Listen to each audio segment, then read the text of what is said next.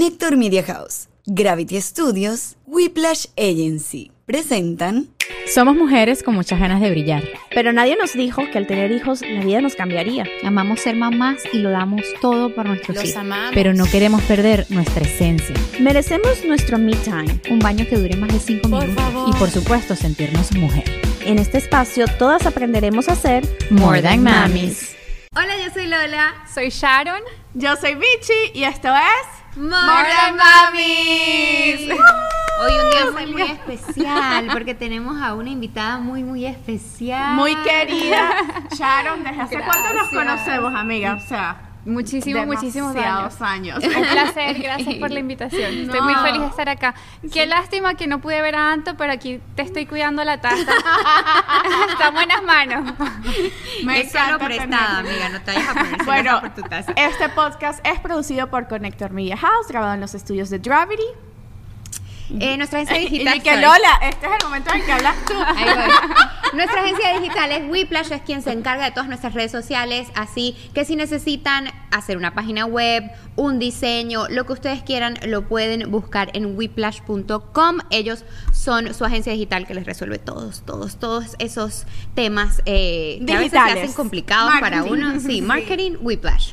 Alright, bueno, hoy tenemos a Sharon, que es una super mom. Es una mamá que, o sea, sus redes transmite demasiada paz. O sea, gracias, qué bella. Yo creo que ese es el mejor cumplido que se puede tener. ¿verdad? Qué O sea, cool. que cada vez uno entra a tus stories y ves a tu hija y de repente, o sea, está caminando en un jardín y es como que todo. Y claro, obviamente sabemos que la maternidad. La realidad. No es así. Entonces, nada, Sí. queríamos que, que nos contaras un poquito, bueno, primero de quién es Sharon. Además de lo que todos sabemos, que eres influencer modelo, la esposa de la novia de Yaluka Baki, la mamá de Blue, pero un poco más de ti, de quién eres tú como, como mujer y como mamá. Bueno, primero gracias por la invitación. Eh, qué lindo esta iniciativa de madres porque a veces la maternidad uno se puede sentir un poco sola Sí. y tener como una herramienta en la cual podemos hablar libremente de que, bueno, todas pasamos por, Sí. por casi lo mismo, ¿no? Entonces valida un poquito como que, ok, no estoy sola, no solamente yo. 100%. Y, y bueno, yo creo que yo creo que cuando uno es mami, ya es como que, ¿cuál es tu, tu título? ¿no? Claro, porque ¿Con uno como que deja de pasar Soy madre. de ser Lola a ser la mamá de Vera, la mamá de. Vita. 100%. Y Sí. a mí, o sea, yo tengo, ya van a ver cuando sus hijos estén un poquito más grandes, las compañeras de mi hija me dicen mamá de Vera. Es un poco que pierdes tu nombre. Mi hija tiene seis años, la mayor, y es mamá de Vera. Y las mamás le dicen, ella tiene nombre, dile Lola. Mamá de Vera. ok, mi amor, ¿qué pasó? Y, y yo no sé si les pasó, pero a mi mamá, mis amigas le dicen también La mamá mamá, de Pi- mamá Pili, porque en mi casa me Ah, decían Pili, sí. mis compañeras me dicen, Sí. mis amigas de la universidad. Yo tengo a tu mamá guardada en mi teléfono, ya, Claro. no, ya no tengo seis años.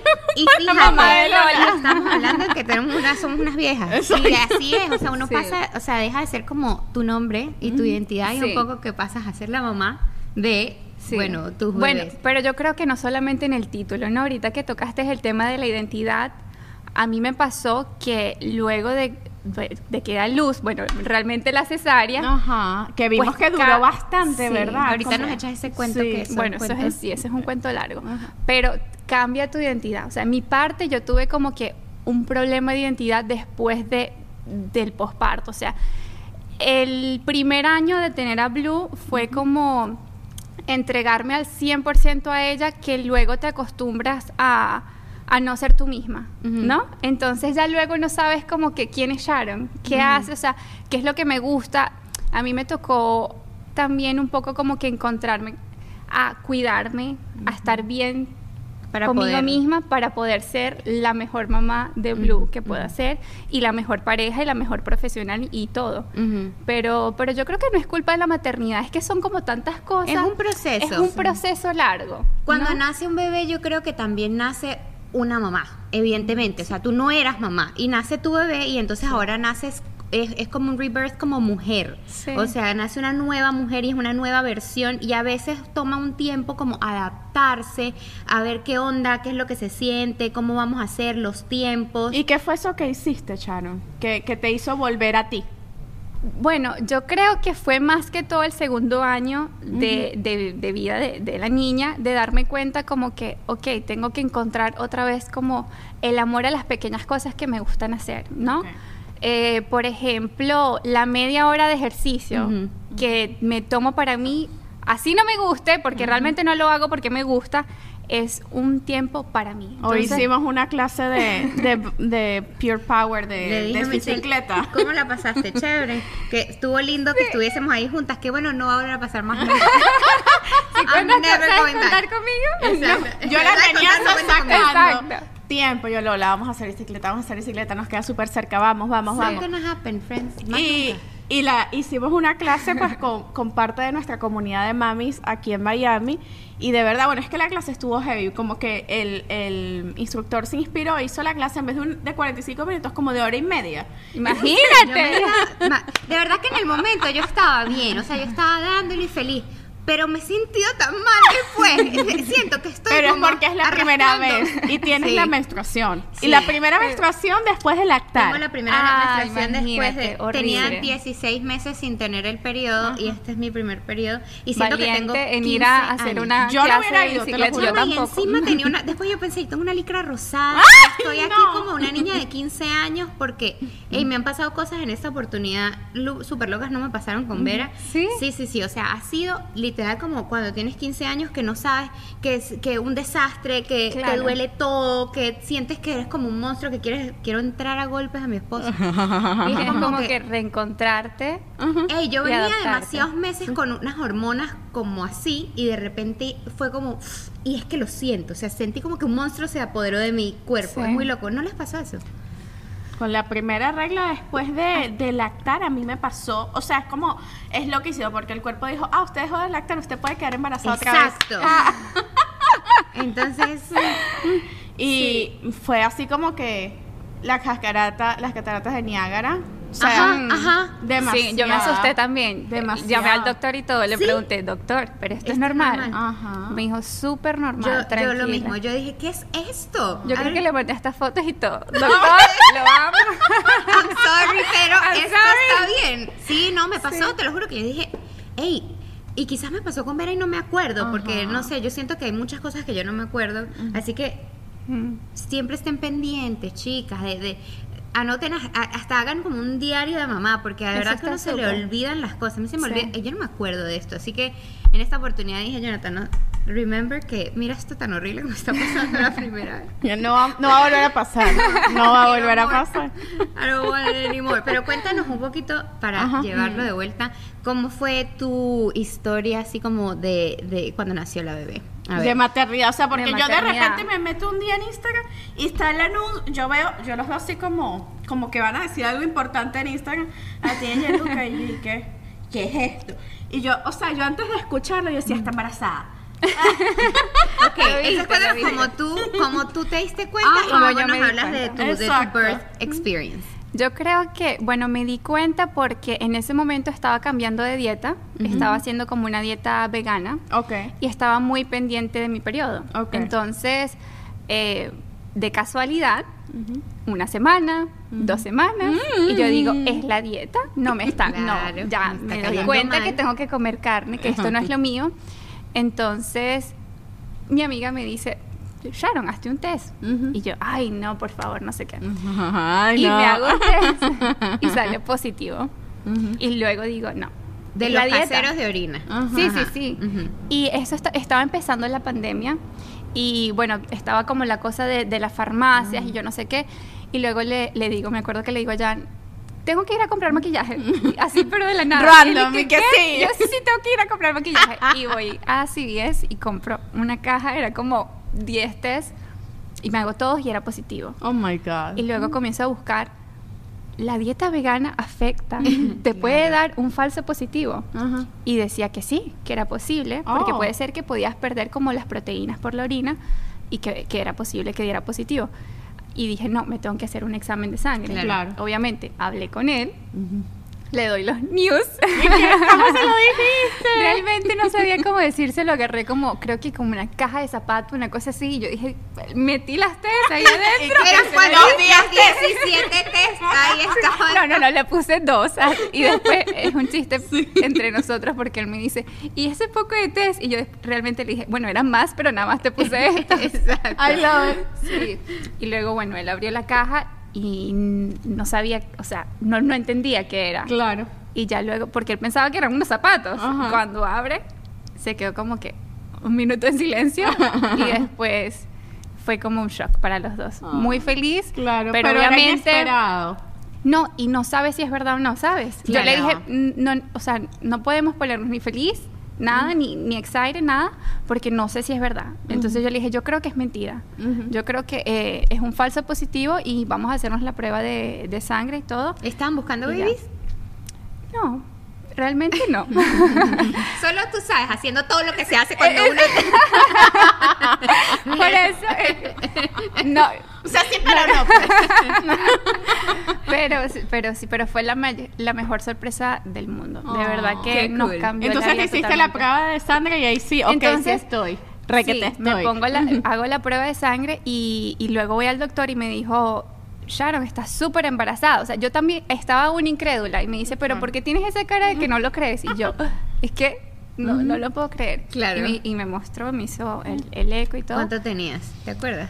Tenía eh, como cuatro semanas. Ok. Exactamente lo del periodo, o sea, Claro. lo que me faltó.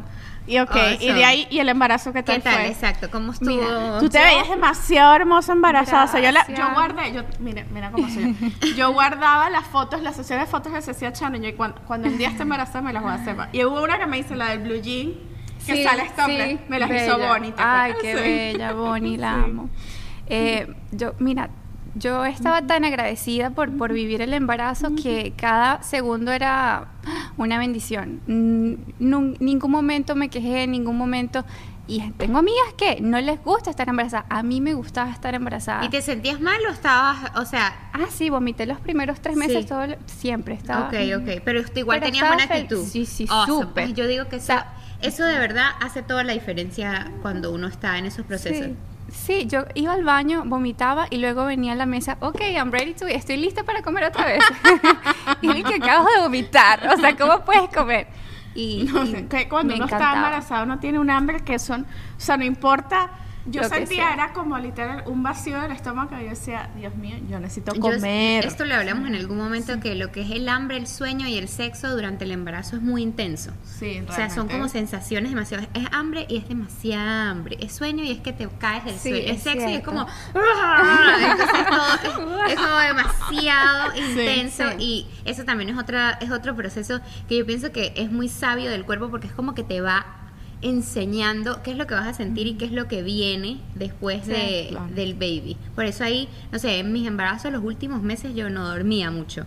O sea, ya, ya está, Es estás el, incómodo. El cuerpo yo como creo que te va dando el training. Y que, mira, no, vamos a irte preparando para no dormir en tus próximos años de vida. Es cierto, es cierto.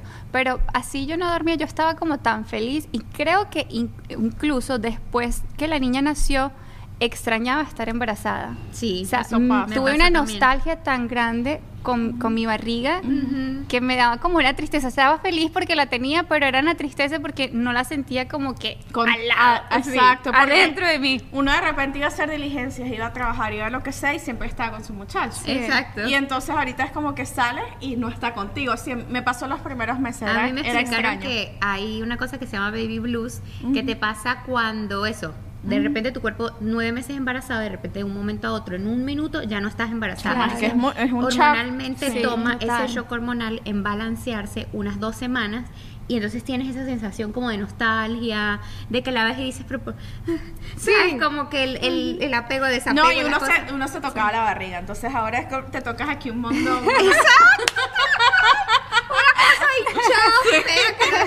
Oh my gosh, total, total, totalmente. ¿Y qué tal? Ahora sí cuéntanos de la experiencia del birth story, la experiencia del que sí, el creo que parto. fue como un poco difícil, Sí, ¿no? sí, bueno. Lo que hemos hablado un poquito. Bueno, primero ya va, before. ¿Querías, querías girl?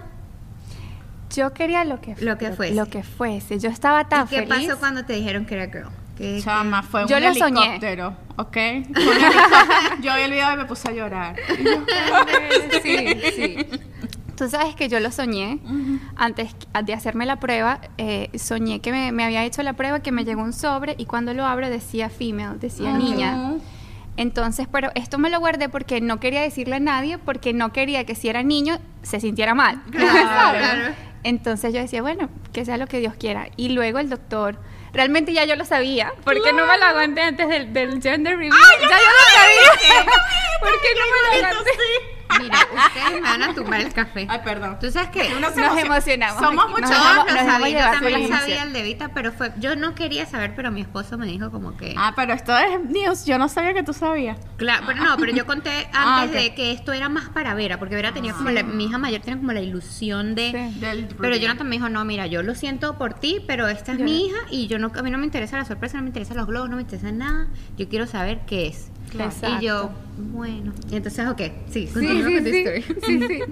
Entonces, eh, bueno, ¿qué- ¿en qué íbamos? Porque de No, que cuando te das cuenta que es niña o, o tú te Ah, dan sí, el- sí, la sí. noticia. Bueno, mi pareja quería niña. Ok. Y cuando el, el doctor me hace una prueba y me dice, yo creo que es niño, porque es tan grande que creo que es niño. Claro. Y yo le digo, cuando llego a casa y tal, le digo a él, creo que es niño. ¿Y él qué? Yo quería niña. Y se puso súper triste. Dijo, bueno, que sea lo que Dios quiera, pero realmente quería niña. Y bueno, eh, nuestra Eh, y dicen que cuando, o sea, yo también soñé, yo soñé con los twins así tal cual, que eran dos niños y yo levanté a Nathan a la medianoche, son niños. Y yo lloraba porque yo quería niña y niño Sí. pues, como para salir de eso. Claro, claro. Y literal, o sea, es como, como que una intuición ahí. Ay, no, chama, yo no tengo de eso. Tú sabes que a mí me dijeron eso siempre, todo Ajá. mi embarazo. Y yo soñé con un varón. Y después, cuando fue niña, yo, soy la peor mamá.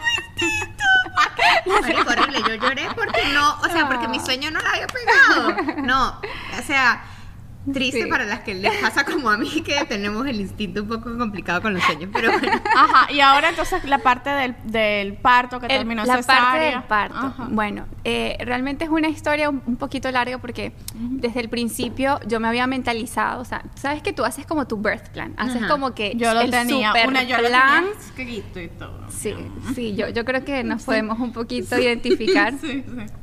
Y me acuerdo que cuando tenía como cinco meses, tengo una amiga que hizo un parto súper natural que la amo y, y es una dura porque pudo hacer todo ¿Hizo lo sin en su epidural, casa, sí, en su Oh my casa, no sé qué y todo. Así como en, la, en el agua. En el cosa. agua, la cosa súper romántica. Qué y me dijo. Sharon, todo está en la cabeza, tú te mentalizas y no sé qué. Y yo, bueno, le- leí libros, hice cursos, no sé qué, el curso de no sé qué tal. Y llego al hospital, súper regia. ¿A qué Digo, semana, bueno, ¿A qué semana? yo llegué ya en la semana 40. Ok.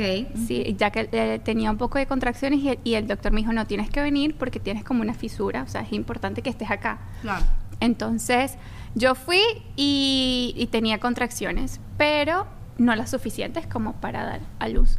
Entonces me dijo, bueno, vamos a hacer como un poquito de mm, inducción con pequeños óvulos.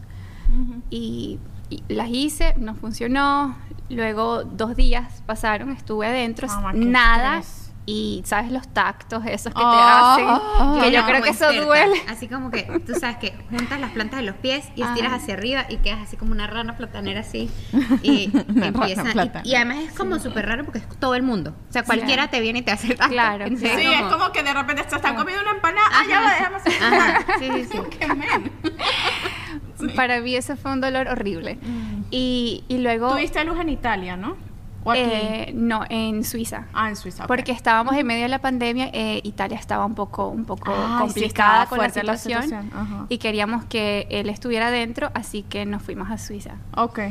Ah, porque no dejaban. que- No, no ¡Ah! dejaban. Qué horrible. Era Ok, ok, ya va, ya va. ya esto va. es media pandemia, o sea, a mí me que tocó esposo mitad de la estuviese pandemia, contigo claro. y decían, bueno, nos vamos a Suiza para que él esté. claro. Porque ahí no tenían esa condición. Porque no teníamos y, y bu- bueno, Sí. eso eso lo complicó todo también No, durante el embarazo y las Claro. visitas, por eso él cuando estaba acá no podía ir a las visitas conmigo, sino que yo iba sola y lo Wow. llamaba. Wow. Eh, sí, todo un poquito así. Bueno, a mí me tocó eh, no era pandemia, o sea, yo me que- quedé embarazada en el 2021 y todavía la- la- los guidelines de que yo tenía que hacer el eco sola, no podía estar acompañada, tenía que llamar por Yo FaceTime. acabo a- de dar a luz y, Y también, Jonathan sí. conoció al doctor el día de mi parto. Nunca ¿Ah, lo sí? dejó entrar al. Sí, Qué locura wow. eso. Loquísimo. Pero, nunca. uh, a una sola, ni a una sola cita médica. Bueno, a mí Yo creo que se afincaron un poco. Sí, Mm, se pusieron necios como... A mí me, me dio mucha rabia porque cuando yo estaba en mi cesárea,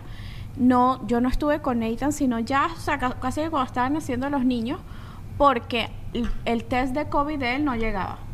Ay, y yo, o sea, no sabes, yo, yo decía, yo necesito estar con mi marido, o sea, Claro, claro. y qué innecesario, o sea, ya. Y si todavía estuviéramos en COVID, o sea, la gente se puede poner una mascarilla y ya. Ajá, Pero entonces bueno. estás Por allá y. Bueno, estoy por allá y, y luego me hacen la oxitocina. Bueno, hacemos todas la- las inducciones posibles. Me acuerdo que cuando el doctor me colocó esta hormona, me dijo, Sharon, esto puede ser en cualquier momento. Oh en dos minutos puedes tener la contracción más fuerte que, que, que puedas sentir. Me echas el grito que te pongo la epidural porque yo quería la epidural. Eh, y luego pasaron horas y horas y Y horas y yo nada. le digo, doctor, pero póngame más, póngame. Y me dijo, estás en lo máximo. Entonces pasé todo el día ahí conectada a esa cosa. Y ya luego me desconecto y me dijo, mira, Sharon, vamos a hacer un reset.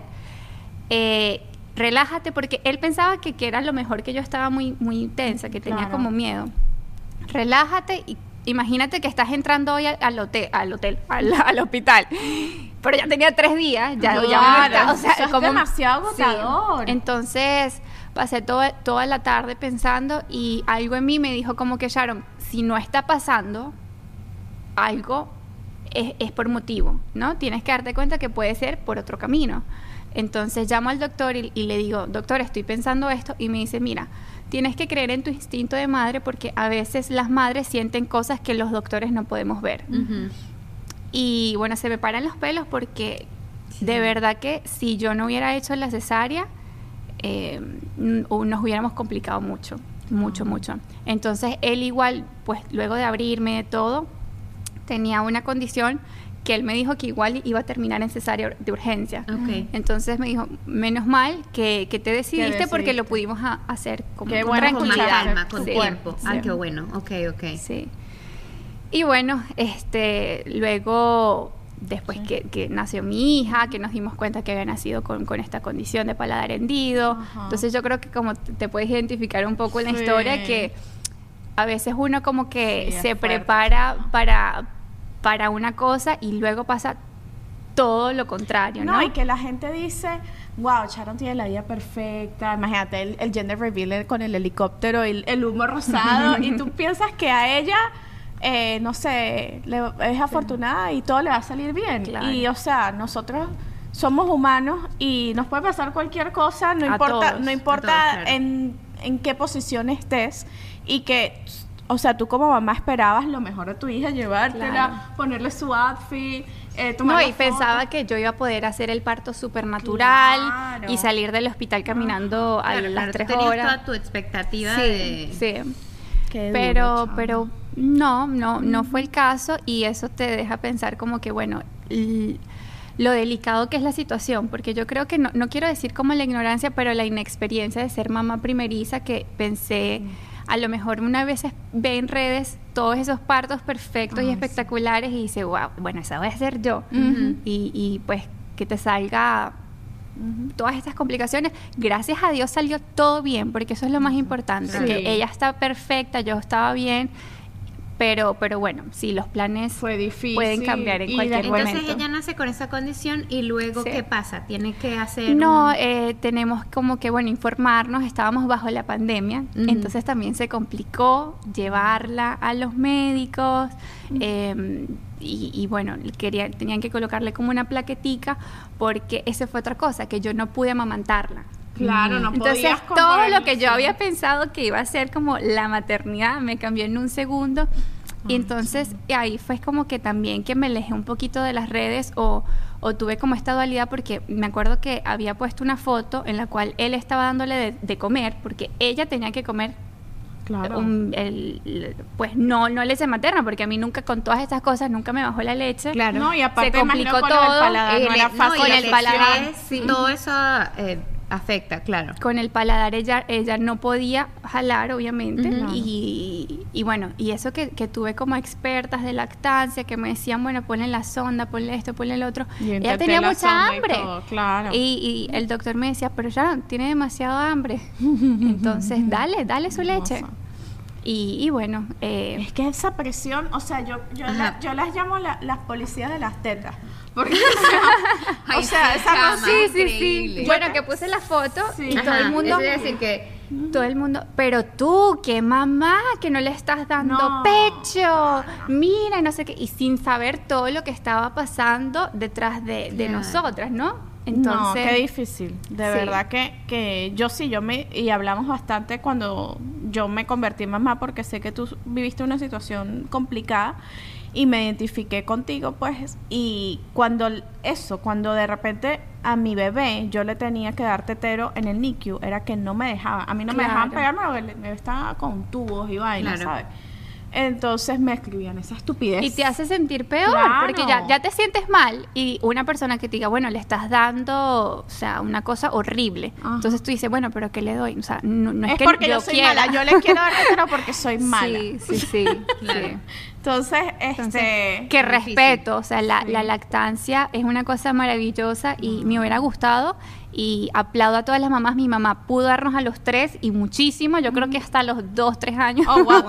una dura. Sí, sí, sí, una No, y aparte, tu mamá tienes tres Pero- hijos y tu mamá se ve, o sea, Sí. yo la veo en el restaurante a veces y yo digo, o sea, señora, usted Le no se ve encanta, que tiene esos muchachos tan grandes. Sí, sí, sí, y le encanta, le encanta ir Yo para sé, allá. yo la veo y a tu hermana también la veo full. Pero, entonces, después de que, de que pasa estas dificultades, de ahí pudieron operarla, ¿cierto? Porque, Sí. y, y estaba la cosa de que tú no podías fotos de ella, obviamente. Y entonces Sí. la gente, yo veía que, que te comentaban cosas como que esta publicó el embarazo, mostraba la barriga, pero es incapaz de mostrarnos a la hija. O sea, Pero bueno, Sí, realmente claro. eso nunca me afectó porque Claro. yo muestro lo que yo quiera mostrar. bueno. Claro, Si yo 100%. quiero mostrarte esto, te lo muestro. Si no, es una cosa. Además que estábamos pasando por todo esto, sentía como que tenía otras prioridades. O sea, Claro. tenía como que estar mentalmente con mi hija y no estaba la, la última cosa que estaba pensando era en las redes sociales obviamente claro. y luego dimos el anuncio y, y, bueno la mostramos con un artículo de Hola Ujú. para hacer una donación a la fundación de ah, De- que se encarga ¿sí? de sí, sí, sí, que se encarga de, de estos casos y, y que queríamos que fuera una cosa especial. claro. Wow. Sí. Wow, qué lindo, me encanta. Qué, qué hermosa familia tiene Blue. Qué, Gracias bella. Qué bonito. Gracias. Porque se les nota co- eh, con el amor y, y con el, ¿sabes? Con el cuidado con el que manejaron toda la situación. Y yo creo que eso es, yo creo que eso cuando los hijos están grandes lo valoran y lo, y lo entienden y se siente, pues lo sienten. ¿Cómo es ahorita? ¿Cómo, qué, qué- ¿Cuáles son tres cosas que tú dices que con las- la, puedes escribir con, con, tres, de- con tres palabras? Wow, ella es única, es valiente y, y bueno, no, no porque sea mi hija, pero es muy especial. Es muy especial, de Se- verdad. tiene como una cosa así, eh, que creo que, bueno, no conozco a Gianluca, pero que te conozco a ti, que viene de ti. Esa cosa que te digo es esa paz. Uno la ve y uno que, que yo, yo quiero una hija así. este, ok, y para, para hablar un poquito del tema de relación, porque esto es un tema que nos pregunta mucho, ¿cómo cambia la vida en pareja una vez que tienes hijos? ¿Sentiste un cambio? Eh, porque ustedes venían de una vida como que demasiado activa, de Sí. fiestas, de viajes, de cosas. Sí. Y bueno, claro, me imagino que hubo un momento y, y en plena pandemia que, ajá, que hay que estar Claro. tranquilo. Calma. Exacto. Sí. Bueno, yo creo que es importantísimo escoger una buena pareja para tener un hijo. Eh, o sea, es lo- la cosa más importante. Es- una cosa es tener, en estos días estaba viendo a, a Esther Perel, no sé si, Sí, sí, sí. a mí me encanta ella, y, y dice, tú puedes amar a muchas personas en tu vida, pero hay pocas personas para las cuales tener una, una historia de vida. Wow. no una historia de amor, una historia de vida. Entonces, es importantísimo porque lo que pasa después de tener un hijo se multiplica, ¿no? Si es bueno, se multiplica lo bueno y si es malo, puede que, que se multiplique lo claro, malo. 100%. Y, y bueno, gracias a Dios en nuestro caso eran cosas bellas y eran cosas buenas y, y ella como que colocó la cereza en el pastel. Ay. That's so cute. Qué cool. Bueno, nosotras ya nos estamos. eh, vamos a cerrar con unas preguntas que le vamos a hacer. Un, unas preguntas de ping-pong a Sharon en nuestro Patreon. Sí, que tenemos unas preguntitas así de. Tal rápidas, cosa, ra- rápidas, unas rápidas. preguntitas rápidas. Y pues vamos a hablar de otros temas. Ustedes saben que en el Club de Mamis eh, tenemos las cartas que todos los, todos los episodios recibimos carta de alguna mami de nuestra comunidad, la leemos y en este caso Charo es la que va a dar su punto de vista porque Oh, wow. y nos va a contar cómo conoció a Gianluca porque obviamente queremos ese cuento pero en el club de mamis. Así que nos vemos por allá. Sí. Eh, no olviden suscribirse, por favor, si están en YouTube, porque estamos teniendo problemas ahí que ven, ven y ven muchas, muchas, pero entonces no se me están suscribiendo. Así que por favor, suscríbanse, den like, compartan y como siempre, eh, nos dejan amor por ahí. Y nosotras nos vamos. No se despida mucho, que nos Gracias. vamos, nos vamos para Patreon. Nos vamos para Patreon. Un abrazo.